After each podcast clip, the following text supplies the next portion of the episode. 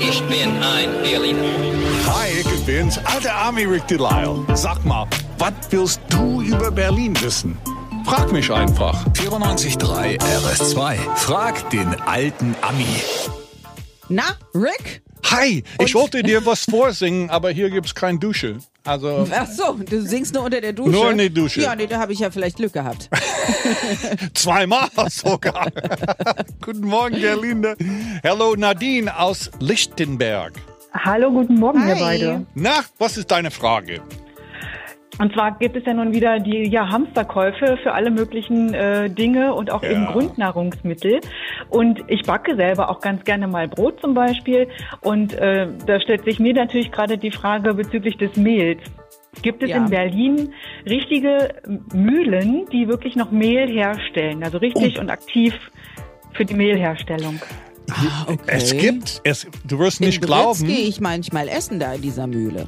Ja, Aber ich weiß nicht, ob die da aber Mehl haben. Also es gibt noch acht Original Windmühlen in Berlin und vier von denen stehen sogar noch dort, wo sie immer waren. Stell dir das mal vor. Also alles rundum aufgebaut. Also Original Standorte. Das sind die Britze Mühle. Ja, die, ich. Adlermühle in Mariendorf, die Zehlendorfer Mühle, das ist äh, inzwischen schon eine Wohnung drinne in diesem Teil. Mhm. Und dann gibt's auch noch der Jungfernmühle in Gruppestadt.